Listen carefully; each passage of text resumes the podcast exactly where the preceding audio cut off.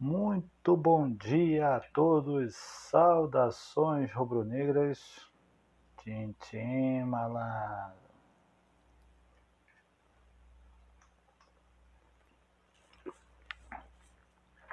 Vamos lá, aquela resenha boa de Werder Sarsfield 2, Flamengo 3. Desculpem estar muito tarde mandando essa resenha, são uma hora e 3 minutos da manhã do dia 22, 21 de abril de 2021, mas vamos lá. Hoje foi tarde porque, além de ter visto o jogo fora de casa, tive que me programar porque as crianças estão dormindo, né? Tô, tanto que vocês estão vendo aqui que eu estou no quarto da minha filha, quem está em vídeo, quem está em áudio depois corre atrás do vídeo, mas vamos lá. Deixa eu tentar ser bem breve porque eu demorei também para ver você, quando vê o jogo ao vivo, você não vê certos detalhes que acontecem em relação ao jogo. Mas eu vou tentar ser bem breve, porque eu realmente eu, eu vou ser sucinto quanto a isso. Primeiro que eu gostei muito da atuação do Flamengo hoje. Gostei mesmo. Aí você vai falar para mim, porra, mas tomaram dois gols do Velho Sarsfield, porra, não sei o que. Bom, vamos lá. O time do Vale Sarsfield é um time bem interessante. Não conhecia, o que eu sabia do Sácio foi que ele era o atual líder do campeonato argentino e que tinha uma molecada boa de bola, mas nunca tinha visto o time, porque eu não estou acompanhando o campeonato argentino pela Fox. Então, pô, não estou acompanhando, não conhecia o time do Vélez. Assim como não sei o União Lacalheira para terça-feira que vem, mas vamos lá. Então, pô, eu acredito que o Rogério Ceni tenha estudado bem o time do Vélez, mas mesmo assim teve alguns problemas. Mas para começo de conversa, para mim o melhor do campo, em campo hoje foi o Diego. Eu acho que o Diego hoje demonstra tudo o que o time do Flamengo precisa: técnica, raça, disposição tática. Eu acho que o Diego hoje é o melhor jogador do Flamengo em todos os sentidos. Discordem ou não, estejam à vontade. Segundo melhor do campo, lógico, Gabigol.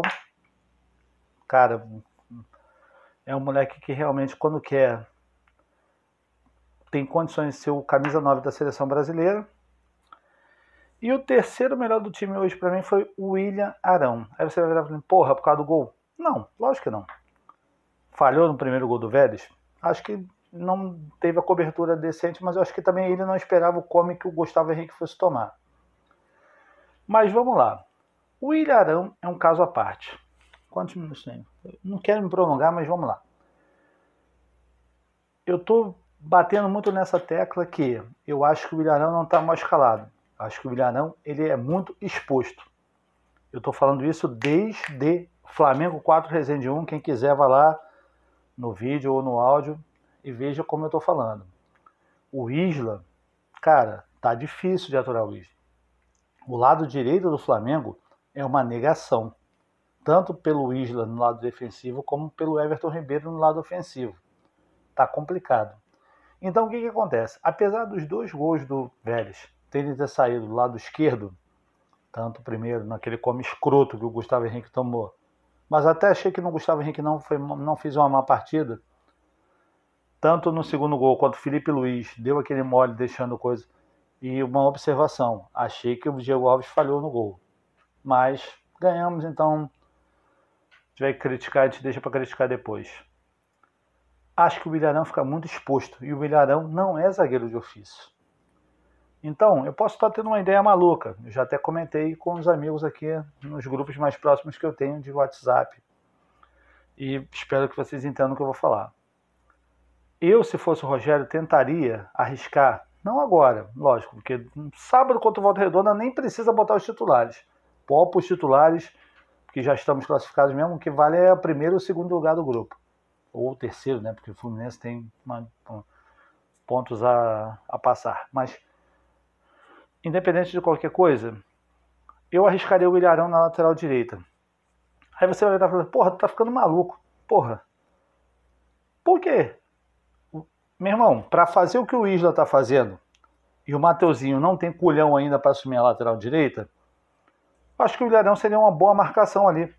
Botaria uma dupla de zaga centrada, Gustavo Henrique, o Rodrigo Caio, ou o Bruno Viana, ou, ou quem quer que fosse, O Ilharão faria marcação decente do lado direito, que é o que está faltando ao Isla, porque o Ilharão ainda tem mais velocidade, é mais novo, né? E ele tem um bom passe para poder, porra, aproximar para o lado direito com quem quer que seja, o Everton Ribeiro, o Vitinho, ou quem for jogar naquela área ali. Mas para tentar resumir a história, espero que vocês entendam o que eu estou falando. Gostei da, da atuação hoje. Acho que o Rogério foi inteligente, por incrível que pareça, ele foi inteligente no intervalo. Ele viu que botar o Bruno Henrique no meio e o Arrascaeta flutuando do lado esquerdo não tem como. O Arrascaeta tem que ser o jogador atrás do Gabriel. E o Gabriel tem que ser o centroavante, não adianta. O Gabriel rende mais no meio. Quando o Gabriel cai para a ponta esquerda, para a ponta direita, para tentar fazer aquele chute enviesado para o lado esquerdo, não rende muito. E o Bruno Henrique arrancada é pica, ele é monstro.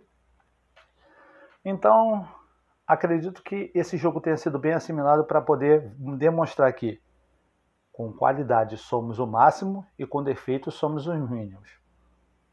Deu para entender? Eu me fiz ser um tanto quanto confuso, mas tudo bem.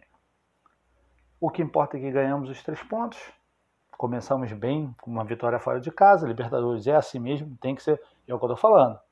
O grupo é difícil? É difícil. Mas o Flamengo tem para pegar os três, os 18 pontos. Time tem. Vai depender das oportunidades que o jogo proporciona. Então, bom dia a todos, né? 1 e 10 da manhã.